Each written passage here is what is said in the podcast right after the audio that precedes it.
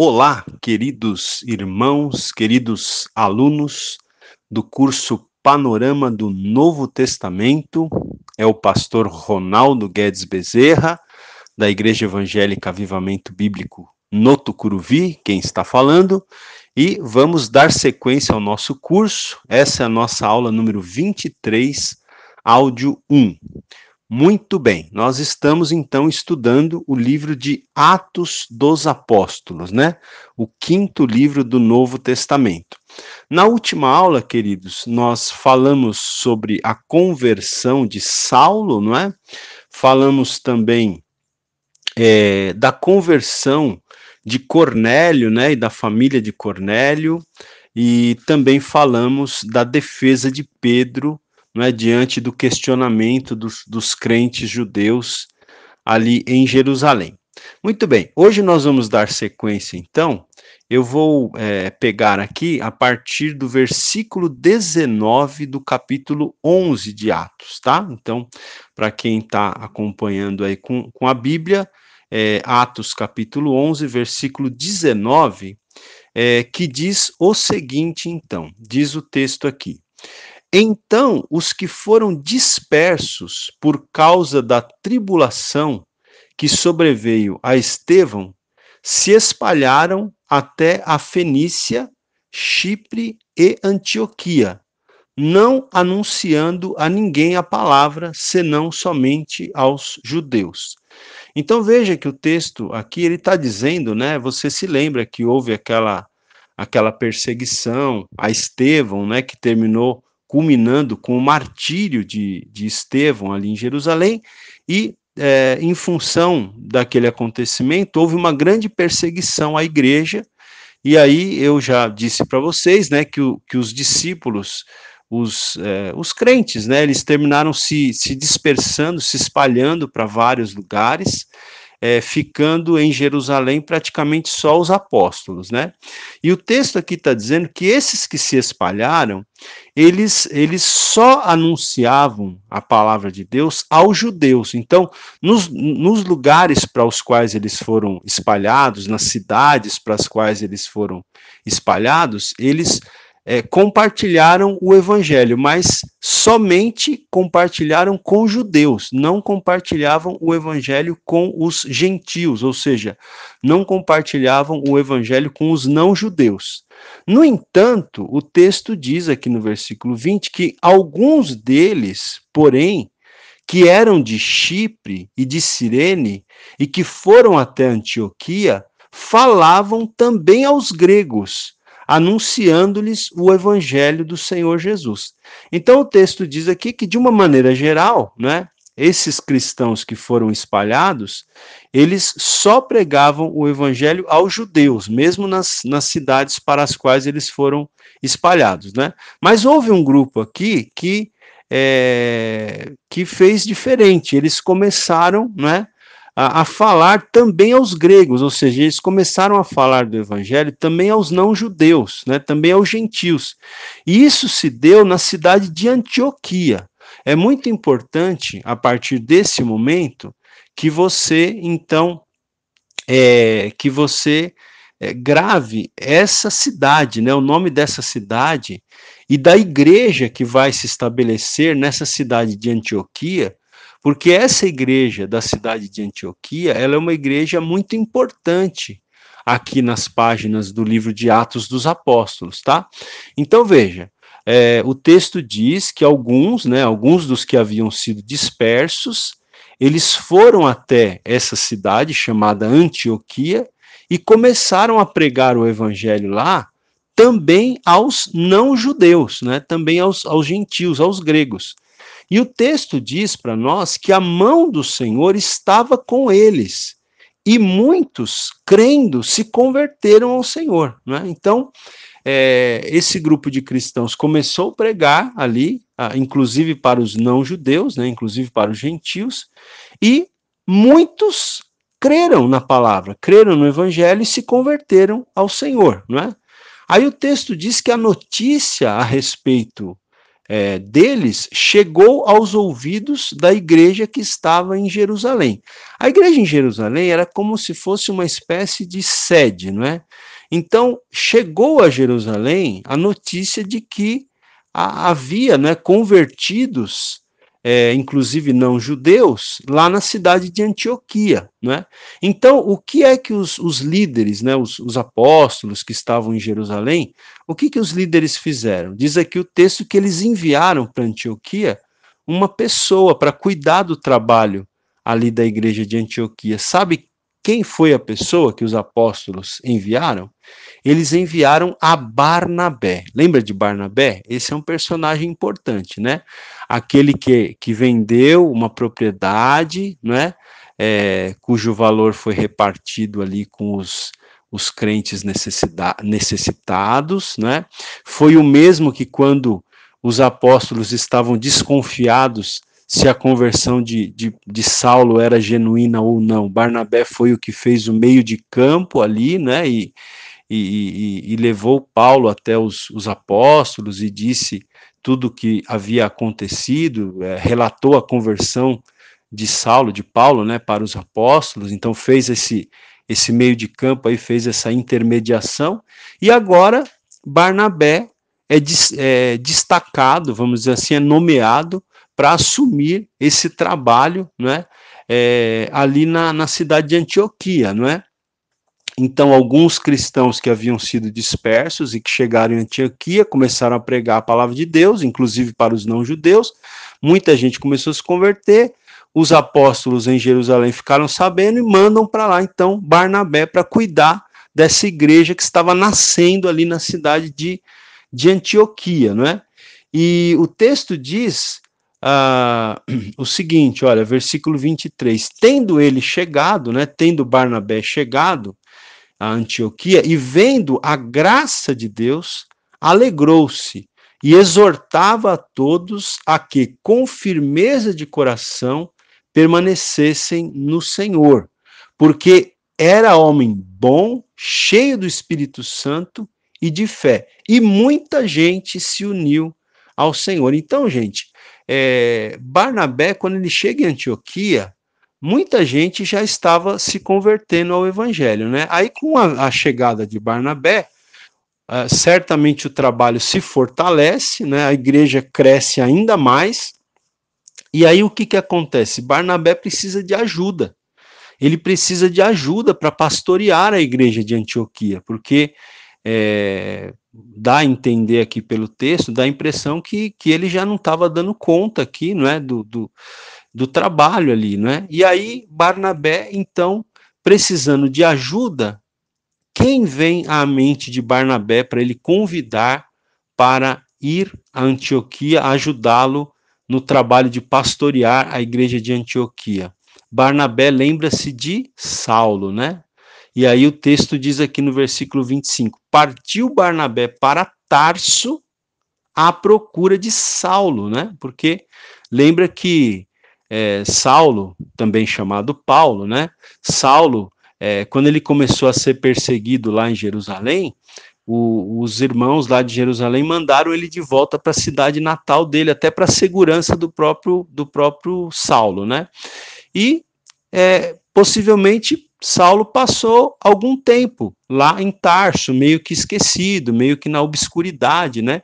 Nesse tempo, o ministério é, de, de, de, Saulo, de Paulo, não, não, tinha ainda, vamos dizer assim, engrenado. Ele já havia pregado algumas vezes em alguns lugares, mas ele ainda estava num momento de uma certa obscuridade. Ele ficou um tempo lá em Tarso, não é? é fora do, do é, fora do, né, dos acontecimentos, um pouco à parte dos acontecimentos, ele ficou lá, mas agora, então, Barnabé lembra-se né, que é, Saulo era uma pessoa extremamente preparada, uma pessoa que poderia contribuir muito com o crescimento da igreja ali em Antioquia. Então Barnabé ele vai até Tarso, ele procura, né, é, Saulo, ali na cidade de Tarso, e o texto diz aqui: tendo encontrado, levou-o para Antioquia. Não é? Então Barnabé leva Saulo também chamado Paulo, para ajudar ali no trabalho da igreja de Antioquia. E o texto diz: E por todo um ano se reuniram naquela igreja e ensinaram numerosa multidão. Né? Então, veja que é, o trabalho ali em Antioquia cresceu muito, o texto aqui fala em numerosa multidão, então precisava mesmo de, de ajuda. Né? Então, Barnabé é, Barnabé foi uma pessoa extremamente importante na vida do apóstolo Paulo, né, na vida de, de Saulo, é, também chamado Paulo, que viria a ser o, o, apóstolo, né, o grande apóstolo Paulo. Veja aqui que, que Barnabé, né, claro que Deus está no controle das ações, né, mas Barnabé ele vai, vai chamar, vai buscar Paulo para ajudá-lo no trabalho lá em Antioquia, e havia uma numerosa multidão. E aí o texto aqui no versículo 26 do capítulo 11 de Atos, traz uma informação bastante interessante também.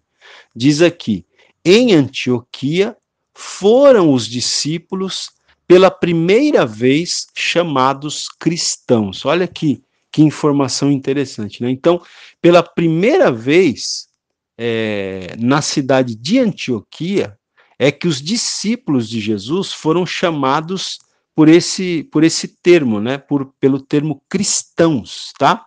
Agora, o, o Robert Gundry aqui no seu livro Panorama do Novo Testamento, ele informa para a gente o seguinte: ele diz aqui, ó, o apelido cristãos, pela primeira vez apli aplicado aos crentes por incrédulos em Antioquia, era um termo pejorativo, tá? Então é importante você é, perceber isso aqui. Quem apelidou né, os discípulos, os crentes, quem apelidou eles de cristãos foram pessoas incrédulas lá na cidade de Antioquia.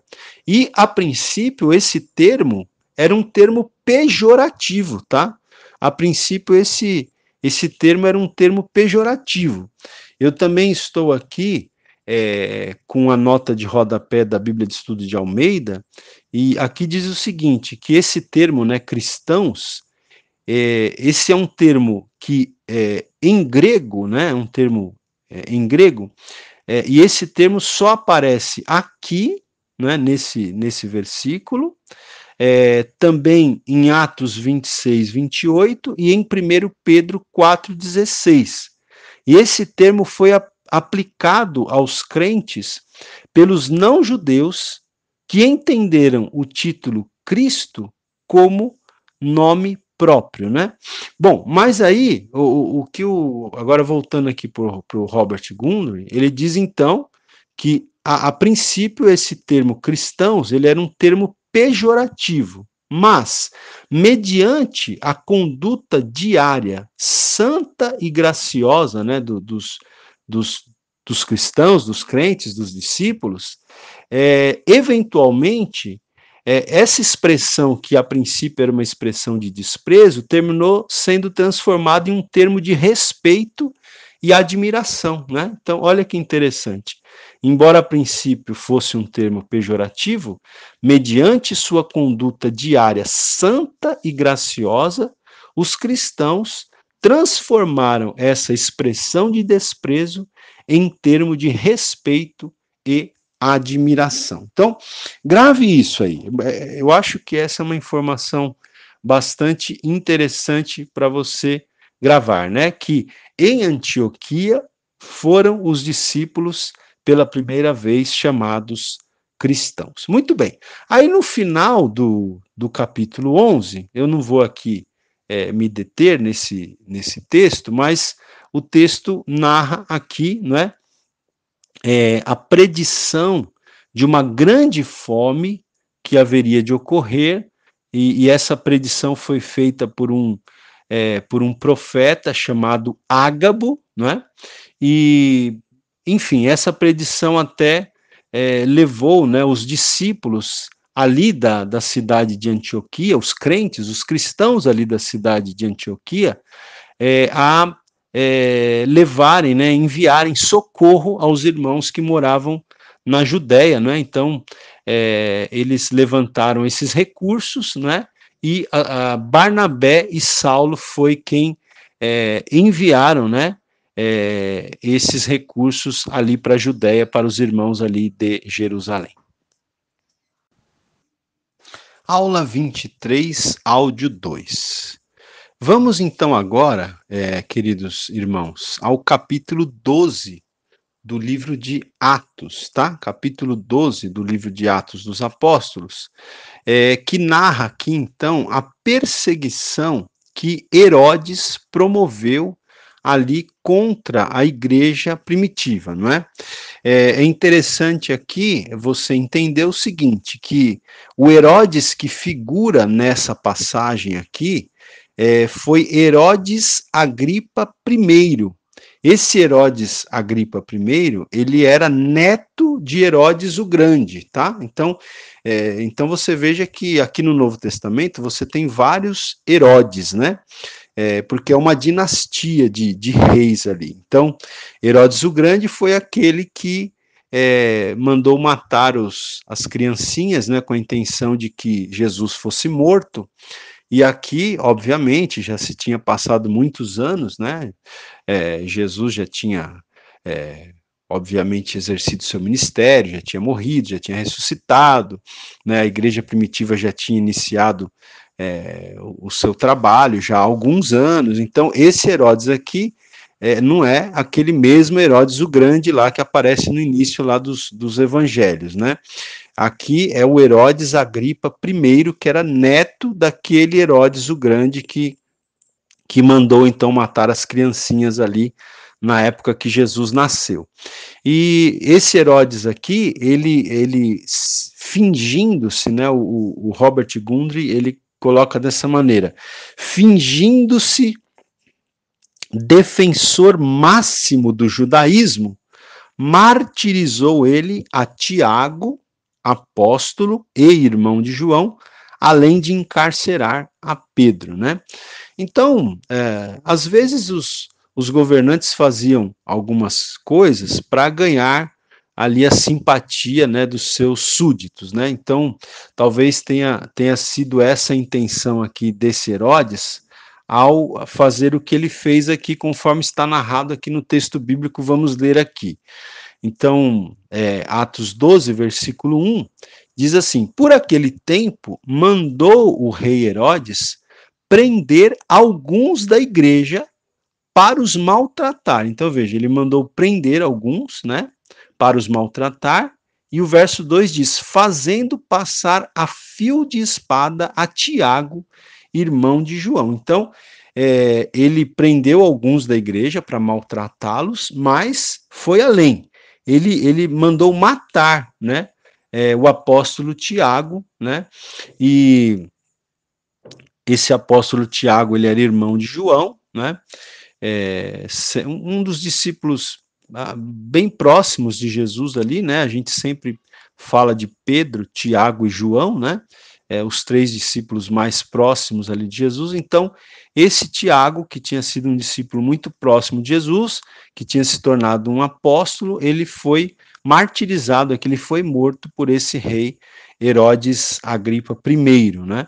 E aí, o que diz o texto, ó, versículo 3: Vendo ser isto agradável aos judeus, prosseguiu prendendo também a Pedro, né? Então, o, o Herodes aqui, vendo que é, os judeus, né, principalmente os, os que não, obviamente, né, até os que não haviam se convertido ao cristianismo, que eram inimigos do cristianismo, ah, quando Herodes percebeu que esses inimigos do cristianismo, esses judeus inimigos do cristianismo, estavam gostando é, dessas atitudes de Herodes, de, de, de prender, de mandar matar, ele fez o que? Ele prendeu também a Pedro, né, o apóstolo Pedro, talvez ali é, o maior líder da igreja em Jerusalém. Né?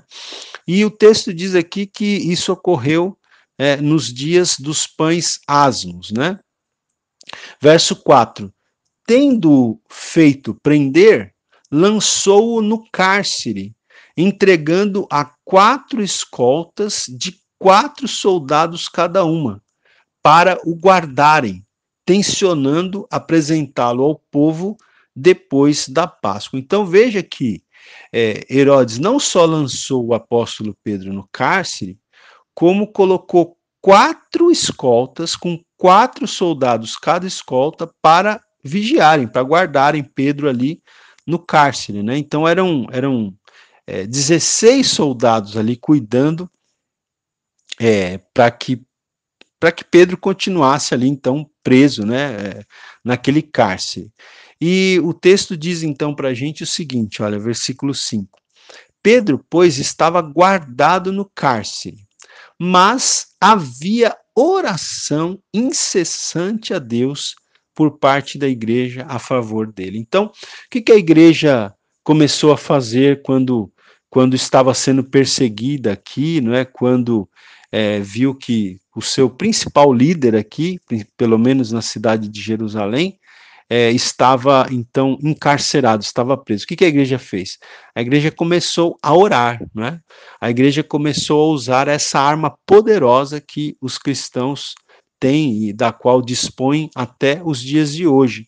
E o texto bíblico diz que havia oração incessante, né? A igreja começou a fazer ali é, hoje a gente chama de relógio de oração, né? É uma espécie de relógio de oração ali. Começou a orar incessantemente a Deus, não é? é em favor de Pedro, né? Ah, aí o, o texto vai dizer para a gente o seguinte, olha, versículo 6. Quando Herodes estava para apresentá-lo, naquela mesma noite, né? Então, aparentemente na noite anterior ao dia em que Herodes iria apresentá-lo ao povo ali, a, aqueles que eram inimigos do cristianismo, talvez até para martirizá-lo, não é? Então, uh, na noite anterior à, à apresentação de Pedro aos, aos inimigos do cristianismo, diz aqui: Pedro dormia entre dois soldados, acorrentado com duas cadeias e sentinelas à porta guardavam o cárcere. Então, é interessante a gente perceber que é, Herodes né, e as autoridades ali tiveram todo um cuidado né, para que Pedro é, ficasse bem preso ali, né, bem, bem guardado dentro do cárcere, a ponto de o texto dizer que Pedro ele dormia entre dois soldados, né, acorrentado com duas cadeias né, e sentinelas à porta guardavam o cárcere. Mas aqui, gente, ocorre mais um evento sobrenatural, né? Você percebe que é, o Novo Testamento, o livro de Atos, aqui em particular, que é o livro que a gente está estudando agora, ele relata diversos acontecimentos, é, são acontecimentos sobrenaturais, né? São acontecimentos que você é, precisa então é, olhar né, com os olhos da fé mesmo, né, porque são eventos é, extraordinários, né, extraordinários, não são ordinários, são extraordinários, são, não são naturais, são sobrenaturais. Né? Então, o texto diz aqui no versículo 7 do capítulo 12 o seguinte: Eis, porém, que sobreveio um anjo do Senhor. Então, mais uma vez, né, a ação aqui é, angelical. Então, um anjo do Senhor e uma luz iluminou a prisão. E tocando ele, né, no caso, o anjo, tocando ele o lado de preso, o despertou, dizendo: Levanta-te depressa. Então as cadeias caíram-lhe das mãos. Então o anjo despertou a Pedro, né? ah, as cadeias, as algemas que estavam nas mãos de Pedro caíram automaticamente, mais um milagre aqui, e o anjo disse para ele se levantar depressa. E continua aqui no versículo 8: Disse-lhe o anjo: Singe-te e calça as sandálias, né? Ou seja, se veste aí e, e calça as sandálias. E, a, e ele assim o fez, né? Pedro assim o fez. Disse-lhe mais: Disse, disse o anjo ainda, né? Põe a capa e segue-me. Né? Então, gente, veja, é, acontece aqui algo realmente fantástico, porque Pedro ele é livre da prisão. Né? O texto bíblico diz aqui: então, saindo, o seguia, né? Pedro saindo, seguia o anjo, não sabendo que era real o que se fazia por meio do anjo. Parecia-lhe antes uma visão. Então, para Pedro parecia que ele estava tendo uma visão, mas não era real o que estava acontecendo. Ele estava saindo mesmo da prisão, seguindo um anjo do Senhor que Deus havia enviado ali para livrar, para libertar Pedro. E o versículo 10 diz: Depois de terem passado a primeira e a segunda sentinela, chegaram ao portão de ferro que dava para a cidade, o qual se lhe abriu automaticamente. E, saindo, enveredaram por uma rua, e logo adiante o anjo se apartou dele, não é? Então, gente, esse texto, ele, eu, eu gosto muito desse texto, é um texto é, realmente maravilhoso, não é? Porque o texto diz aqui que é, né, o anjo é, despertou Pedro, mandou Pedro se vestir e mandou Pedro seguir ele, né? Seguir a ele, seguir ao anjo. E eles foram, o texto diz aqui, passaram pela primeira e pela segunda sentinela. Interessante que esses guardas talvez até estivessem acordados, mas eles não, eles não conseguiam ver, né, com os olhos naturais deles, o que estava acontecendo, porque Pedro passou pela primeira sentinela, pela segunda sentinela, né, o texto bíblico diz que ele chegou até o portão de ferro, né, que, que provavelmente era o portão ali da, daquela, daquele cárcere, né? Aí diz que o portão se abriu automaticamente, o texto diz que o portão se abriu automaticamente, né? Quer dizer, ninguém precisou tirar ali as correntes, ninguém precisou empurrar o portão, não, o portão se abriu automaticamente e é, eles saíram, né? Pedro saiu e uh, quando ele se viu livre, então, né, ele diz aqui, enveredaram por uma rua, e logo adiante o anjo se apartou dele. Então, é, Pedro se viu livre, se, se viu do lado de fora da prisão, e agora o anjo já, já não estava mais ali. O anjo já tinha, ah, vamos dizer assim, o anjo já tinha, por assim dizer, cumprido a sua missão, cumprido a sua, a sua tarefa, não é? E já não estava mais ali é, com Pedro. Aí o verso 11 diz: Então Pedro, caindo em si, disse: Agora sei verdadeiramente que o Senhor enviou o seu anjo e me livrou da mão de Herodes e de toda a expectativa do povo judaico. Então, esse versículo 11 diz que Pedro caiu em si, porque até um determinado momento parecia que, que era uma visão para ele o que estava acontecendo. Mas agora não. É, ele cai em si, né, como diz o, o versículo aqui, e ele mesmo diz, né, consigo mesmo. Agora sei verdadeiramente que o Senhor enviou o seu anjo e me livrou da mão de Herodes e de toda a expectativa do povo judaico, não é? Bom, é, o texto continua então dizendo o seguinte: considerando ele a sua situação, resolveu ir à casa de Maria, mãe de João, cognominado Marcos, onde muitas pessoas estavam congregadas e oravam. Então veja, é, o texto mesmo diz que havia oração incessante da igreja em favor dele. Aqui parece, pelo texto, que estava havendo uma vigília de oração, não é? Na casa de uma irmã, e a irmã, o texto bíblico aqui diz que ela se chamava Maria, né? Então eu sempre gosto de brincar quando eu falo desse texto que toda igreja tem uma irmã Maria, né? Uma irmã de oração chamada irmã Maria, e o povo estava lá fazendo uma vigília na casa da irmã Maria, né?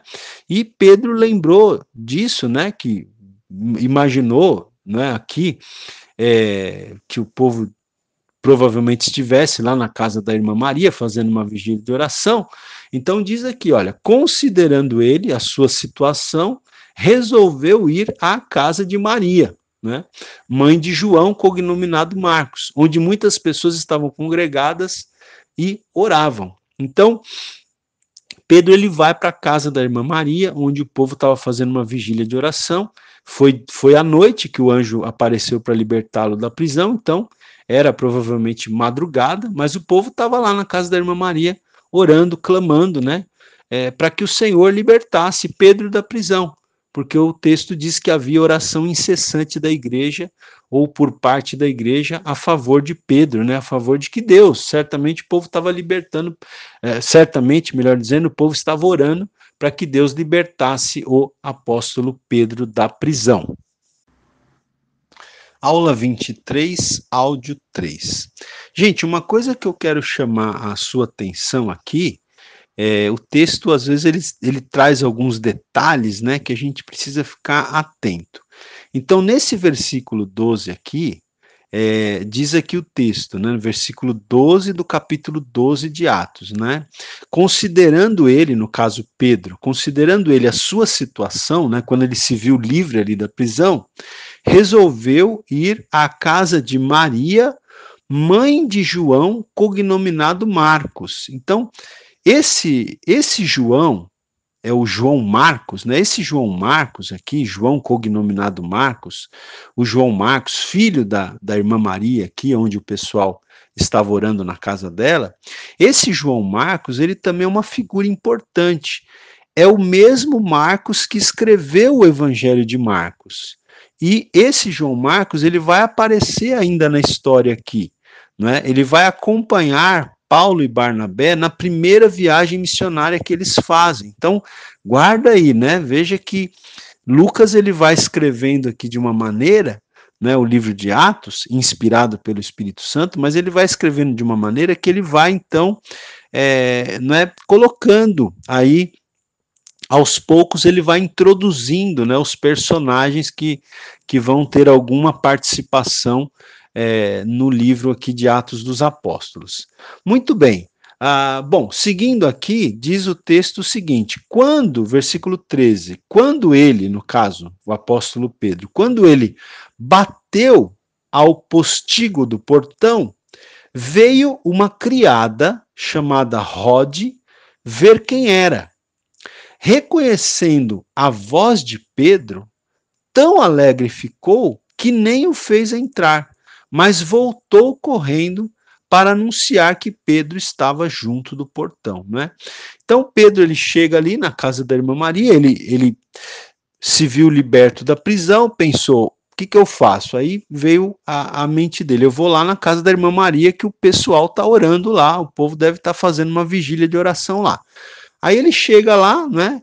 É, e ele começa a chamar, né? Lá da, lá da, lá da porta, né?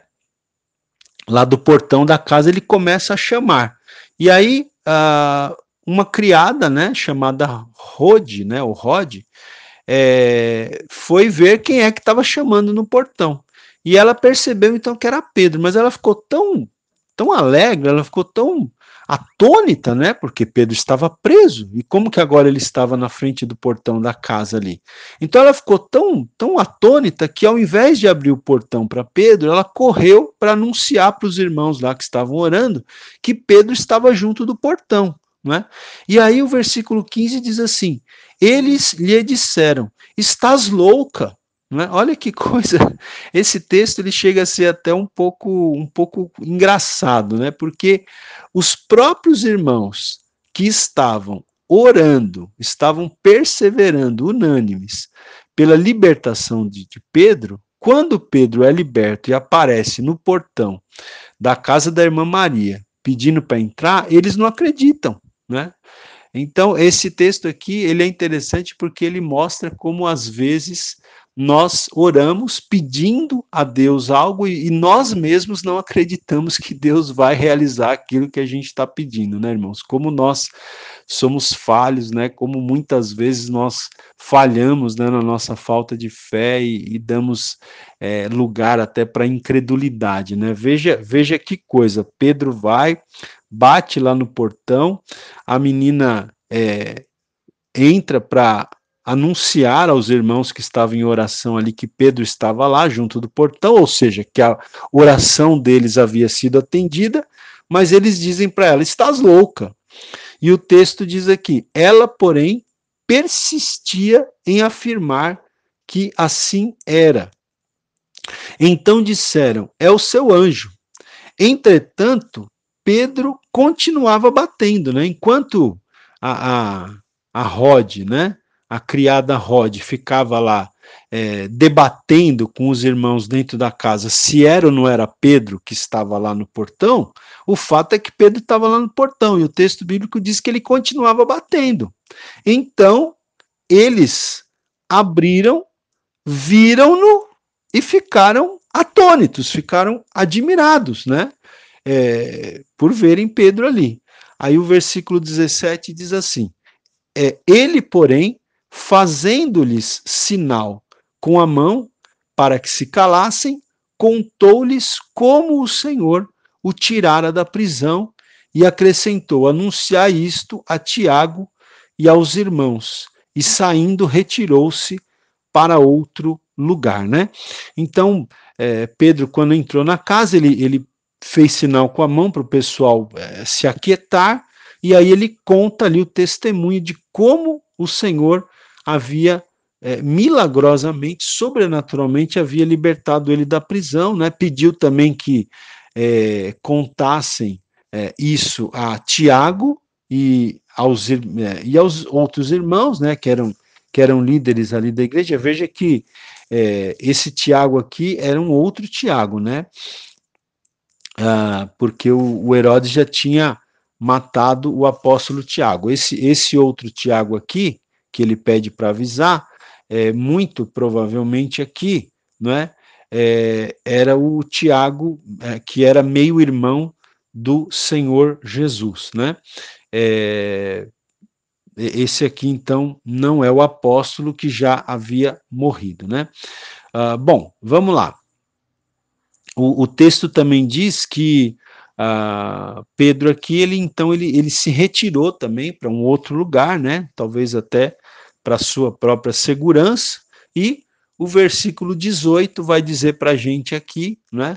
É, sendo já dia, aí quando o dia amanheceu, houve não pouco alvoroço entre os soldados sobre o que teria acontecido a Pedro. Então você imagina, né? Realmente o alvoroço no, no dia seguinte pela manhã, porque é, quatro escoltas de soldados, de quatro soldados cada escolta.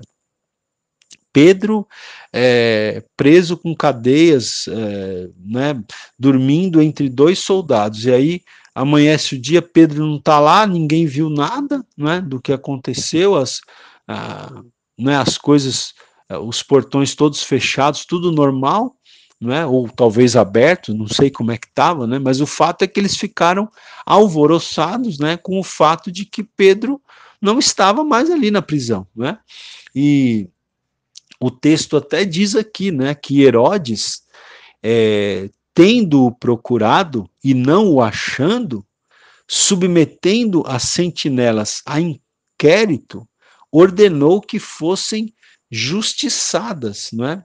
é então, veja que, ah, vamos dizer aqui, sobrou para sentinelas aqui, né? Porque Herodes, tendo procurado a Pedro, né, e não o achando, submetendo as sentinelas a inquérito, ordenou que fossem justiçadas, não é? Bom, gente, então é isso. É, esse texto aqui do capítulo 12, ele narra é, esse acontecimento extraordinário. E o capítulo 12 de Atos, ele termina falando da morte desse rei Herodes aí, é, que estava perseguindo a igreja. Né? Então, é, aqui diz o seguinte, capítulo 12, versículo 20, diz assim: Ora, havia séria divergência entre Herodes e os habitantes de Tiro e Sidom. Né? Então, Tiro e Sidom era uma, uma região ali da Palestina, e diz aqui o texto que havia uma séria divergência entre Herodes e os habitantes destas cidades chamadas Tiro e Sidom. Porém, estes, de comum acordo, se apresentaram a ele e pediram reconciliação. Né? Então, o texto diz que esses habitantes de Tiro e Sidom é, se apresentaram ao rei Herodes para pedir reconciliação é, com o rei, não é? é porque havia uma, uma divergência muito séria entre eles. E aí o texto diz para a gente, versículo 21, diz o seguinte, perdão, diz o seguinte, em dia designado, Herodes, vestido de trajo real, assentado no trono, dirigiu-lhes a palavra. E o povo clamava: É voz de um Deus e não de homem. Olha só o que, que aconteceu aqui, né? É, o povo começou a clamar: É voz de, de um Deus e não de homem, né? E aqueles reis daquele, daqueles dias já não gostavam, né, de serem é, de serem divinizados, né? Eles eles na verdade eles gostavam, né? Eles gostavam muito de serem adorados como se fossem deuses, né? E aí o povo começou a clamar aqui, né? Herodes surgiu ali, é, com certeza num, num, num, traje real muito suntuoso, né? Se assentou no trono e dirigiu a palavra para as pessoas ali, e o povo começou a, a, a exaltar exaltar, enaltecer né, Herodes e dizer a voz de um Deus e não de um homem, né? E aí o texto bíblico diz aqui que no mesmo instante um anjo do Senhor o feriu por ele não haver dado glória a Deus e comido de vermes expirou, né? Veja, então aqui, às vezes quando a gente lê o texto, dá até a impressão que que Herodes morreu é, instantaneamente, né? É, não me parece que foi isso que aconteceu. O que o texto diz é que no mesmo instante um anjo do Senhor o feriu, né? Então, naquele momento ali que o povo começou a exaltá-lo, um anjo do Senhor o feriu, por quê? Por ele não haver dado glória a Deus, né? Então ele foi ferido por um anjo do Senhor ali por causa da sua arrogância, por causa da sua autossuficiência, por ele se autoexaltar, por ele aceitar né, aquela exaltação que o povo lhe dava e não haver dado glória a Deus. Né? É, então, por isso, naquele mesmo instante, um anjo do Senhor o feriu. E possivelmente a partir dali é, se desencadeou uma enfermidade, né? É, e o texto diz aqui: e comido de vermes expirou, né? Ah, ou seja, morreu. O Robert Gundry, ele comenta aqui o seguinte, olha, ele traz um comentário aqui interessante. Ele diz assim, é, o historiador judeu do primeiro século, Joséfo, confirma a narrativa lucana sobre a morte de Herodes Agripa como uma enfermidade que, segundo a sua descrição, muito se assemelha ao câncer dos intestinos, tá? Então o, o Robert Gundry ele cita aqui um historiador judeu que foi um, é, é um historiador muito famoso, né? O Flávio Josefo. O Flávio Josefo, eu até tenho aqui em casa os livros escritos por esse historiador Flávio Josefo, que ele era um historiador judeu lá do primeiro século mesmo, né? Ou seja, um, um historiador que viveu há 20 séculos atrás. E esse Flávio Josefo, ele, ele confirma a narrativa de Lucas aqui sobre a morte de Herodes, porque o Flávio Josefo ele diz que esse Herodes ele morreu com uma enfermidade, né?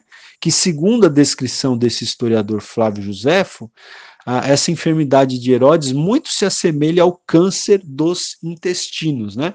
Então aqui é, por não haver dado glória a Deus, né, irmãos? Aqui fica uma lição para nós que nós sempre devemos render toda a honra, toda a glória e todo louvor a Deus, jamais aceitarmos, né, nenhuma glória para nós mesmos, porque Deus de fato não divide a sua glória com ninguém, né?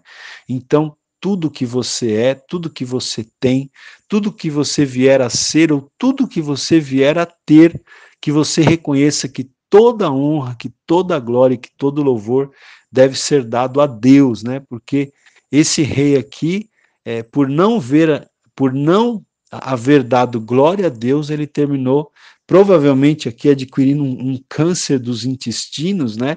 Conforme declara o historiador Flávio Josefo, e, e foi comido de vermes, conforme declara o texto bíblico aqui, e terminou morrendo, né? Então, é, esse, esse, essa morte de Herodes também é um, é um acontecimento interessante aqui que é, está narrado no texto, né? E o, o, texto do capítulo 12 termina dizendo assim: é, Barnabé e Saulo, cumprida a sua missão, voltaram de Jerusalém, levando também consigo a João, apelidado Marcos, né? Então está aí. E o versículo anterior diz que a palavra do Senhor crescia e se multiplicava.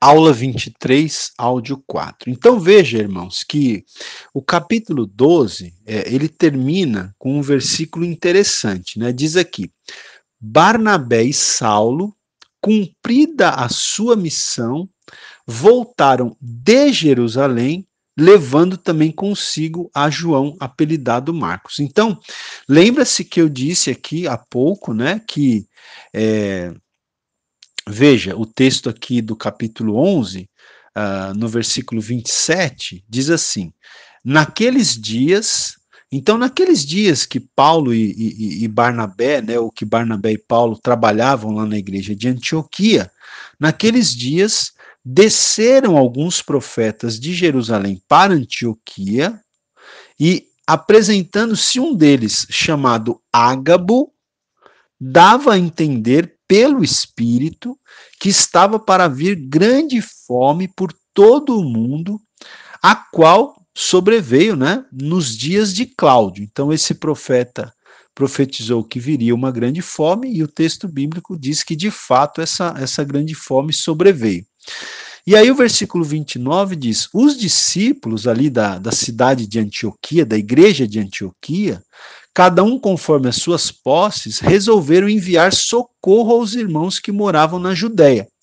O que eles com efeito fizeram, enviando aos presbíteros por intermédio de Barnabé e Saulo. Então, Barnabé e Saulo, né, que eram pastores ali da igreja de Antioquia, eles foram até Jerusalém, que era a capital ali da Judéia, né?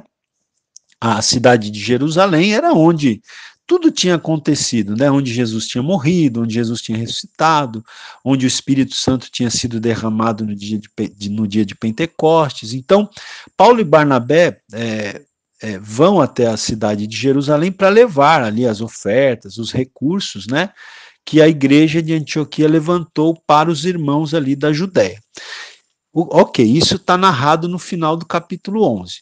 Aí no final do capítulo 12, Lucas, então, depois de narrar a prisão de Pedro, a libertação de Pedro, a morte de Herodes, Lucas volta ao tema, né? E ele diz então que Barnabé e Saulo, cumprida a sua missão, ou seja, a missão de levar, né, aquelas, aquelas ofertas para os, os crentes ali de Jerusalém, né? É, para que eles tivessem recursos para passar por aquele período de fome que viria.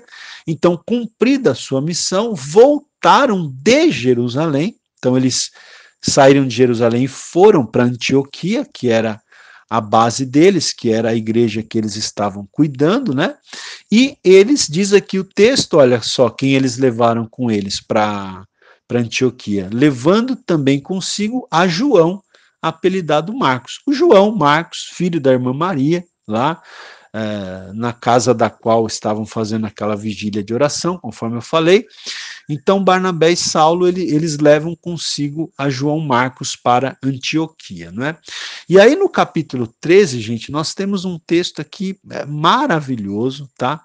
Que é, é, eu vou, eu vou, a nossa aula vai terminar com esse texto aqui, que é Atos 13, do versículo 1 ao 3. Então eu vou ler aqui e depois vou comentar um pouquinho esse texto. Olha, diz assim: havia na igreja de Antioquia profetas e mestres. Quais eram eles? Barnabé, Simeão, por sobrenome Níger, Lúcio de Cirene, Manaém, Colasso de Herodes, o tetrarca, e Saulo, e servindo eles ao Senhor e jejuando, disse o Espírito Santo: Separai-me agora, Barnabé e Saulo, para a obra a que os tenho chamado. E é, então, jejuando e orando, impondo sobre eles as mãos, os despediram. Então, gente, aqui esse texto ele é chave também. Esse texto aqui de Atos 13, do versículo 1 a 3, ele é chave por quê? Porque a igreja, Antioquia, a igreja de Antioquia, essa igreja né, que a gente falou, é, que, que os apóstolos enviaram Barnabé para cuidar dessa, dessa igreja que estava nascendo, que Barnabé chamou Paulo para ajudá-lo ali é, no pastoreamento dessa igreja, essa igreja ela se torna uma referência do ponto de vista de ser uma igreja missionária tá? Porque você vai ver aqui agora, a partir de agora, o texto de Atos vai começar a narrar as três viagens missionárias que o apóstolo Paulo fez, né? E a igreja que, que enviou o apóstolo Paulo para essas viagens missionárias foi a igreja de Antioquia. Então a igreja de Antioquia, ela é considerada pelos estudiosos aqui do Novo Testamento como uma igreja missionária, né? E é uma igreja que tem muitas qualidades a serem imitadas pelas nossas igrejas nos nossos dias. Então eu quero destacar que nesses três versículos aqui eu quero destacar algumas é, algumas questões interessantes acerca dessa igreja de Antioquia e que serve de deve servir de modelo para as nossas igrejas hoje, né? Então veja aqui, é, o texto diz assim: havia na igreja de Antioquia profetas e mestres. Então você percebe que a igreja de Antioquia era uma igreja na qual existia variedade de dons ministeriais, né? Muito interessante. Diz aqui que havia profetas e mestres lá na igreja de Antioquia. Então, é, uma igreja para que ela venha a crescer, né, para que ela tenha um alcance até missionário, é muito importante que na igreja haja essa variedade de dons ministeriais. Uma igreja não se faz apenas com o dom é, de profeta, não se faz apenas com o dom de mestre, não se faz apenas com o dom de, de pastor, né? É, ou apenas com o dom de evangelista. A igreja precisa ter né, é, uma variedade de dons ministeriais. Né? Aqui diz que havia profetas e mestres na igreja de Antioquia, mas eu creio que também havia ali pastores, havia é, evangelistas, né? Então a, essa igreja ela é um modelo porque havia nessa igreja variedade de dons ministeriais, e é isso que nós precisamos buscar nas nossas igrejas, né? Os pastores devem estar muito atentos para os talentos que eles podem ter ali nas suas igrejas e não é, não assim impedir que esses talentos cresçam, não abafar esses talentos, mas muito pelo contrário, né? É, ninguém faz nada sozinho, um líder não pode fazer nada sozinho, portanto, ele precisa de pessoas que o ajudem, e, o, e um bom pastor, um bom líder, ele vai saber reconhecer os dons ministeriais ali é, entre os seus liderados e vai saber incentivá-los para que eles é, coloquem esses dons ministeriais em ação, e assim quem vai ganhar? O reino de Deus, a igreja do Senhor Jesus Cristo. Né? Então é, é muito interessante que a igreja tenha uma variedade de dons ministeriais. E o próprio Espírito Santo, ele vai não é, é, gradativamente trazendo essas pessoas para comporem o corpo da igreja, né? A, a, o que é importante é que a liderança da igreja perceba esses dons ministeriais, reconheça, incentive esses dons ministeriais, não é? E use esses dons ministeriais para o avanço do reino de Deus, não é? é? Às vezes alguns líderes até ficam um pouco receosos, né? É, de perder espaço e aí terminam não dando é, vazão para, para, para pessoas que demonstram dons ministeriais, mas não deve ser assim, né, gente? É, se Deus tem mandado gente boa, se Deus tem mandado pessoas com dons ministeriais, nós temos que abraçar essas pessoas, nós temos que incentivar essas pessoas e nós temos que é, não é, é fazer de tudo para que esses dons ministeriais é, estejam a serviço do reino de Deus para o crescimento da obra de Deus. E é interessante também sobre essa igreja, porque na sequência, o versículo 1, ele fala os nomes né, das, das pessoas que trabalhavam ali, dos líderes que trabalhavam ali na igreja de Antioquia. Então, fala aqui de Barnabé, que a gente já conhece, fala também de, um, de, um, de uma pessoa chamada Simeão, fala de, de Lúcio, fala de Manaém e fala de Saulo, né? Então, fala aqui de cinco líderes, né? É, que tinham dons ministeriais e que estavam colocando esses dons ministeriais em uso para o crescimento do reino de Deus ali, né? Então eram cinco: Barnabé, Simeão, é, Lúcio, Manaém e Saulo. Então havia um ministério colegiado nessa igreja de Antioquia. Essa igreja é um modelo para nós também, por quê? Porque havia ali um ministério colegiado, né? ou seja, vários líderes trabalhando em conjunto. É assim que a igreja deve agir nos nossos dias também, né? Os líderes trabalharem em unidade, trabalharem em conjunto para o crescimento da obra de Deus, para o crescimento do reino de Deus. O versículo 2 diz: "E servindo eles ao Senhor e jejuando". E o versículo 3 diz: "jejuando e orando". Então você vê que a igreja de Antioquia era uma igreja que servia ao Senhor, era uma igreja, era uma igreja que jejuava, era uma igreja que orava, ou seja, era uma igreja onde a consagração era valorizada, não é, gente? Então, é uma questão que a gente tem que pensar em relação às nossas igrejas hoje. Nós temos servido ao Senhor, nós temos, como igreja, nós temos jejuado, nós temos orado. Veja que a Bíblia destaca aqui que a igreja de Antioquia era uma igreja que servia ao Senhor, que jejuava, que orava, né? É, no versículo 2 destaca que a igreja jejuava, no versículo 3 também destaca que a igreja jejuava, não é?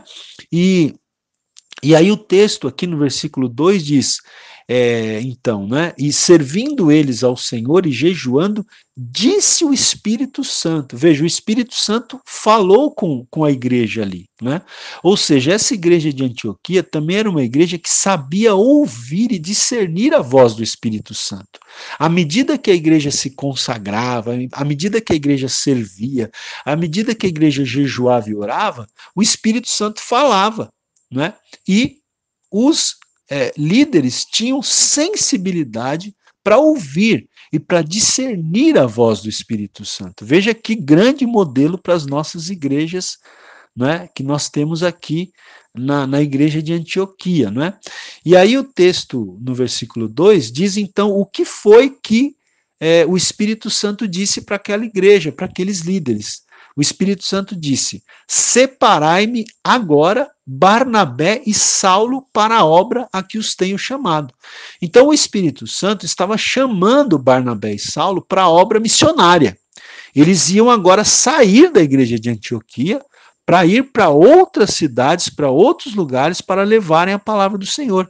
E o Espírito Santo disse isso para a liderança daquela igreja, não é?